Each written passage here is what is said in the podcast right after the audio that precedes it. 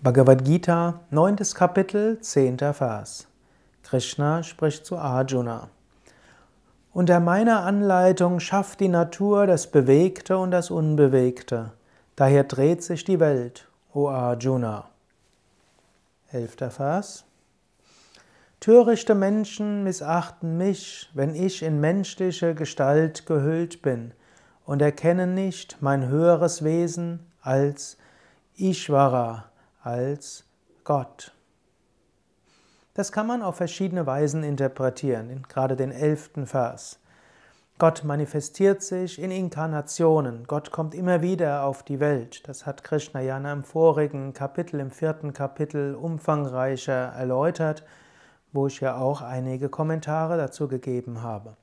Gott kommt auf die Welt als Krishna, als Jesus, als Rama, als Buddha, als diese großen Inkarnationen, Manifestationen Gottes.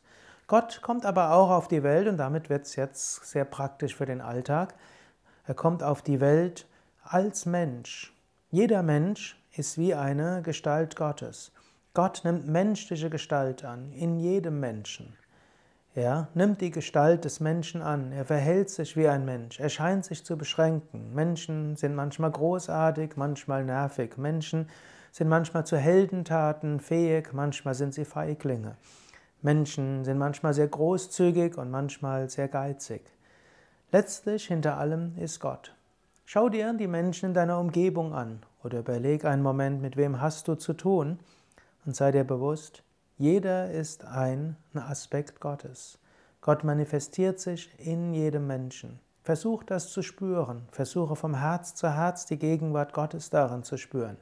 Du musst dich natürlich nachher immer noch damit auseinandersetzen. Du musst ja, dich auseinandersetzen, um deine Mission zu erfüllen, deine Aufgaben zu erfüllen, Erfahrungen zu machen. Letztlich ist alles dabei Spiel, so wie du auch Computerspiele machst und mit deinem Computer spielst oder wie du mit deinen Kindern spielst.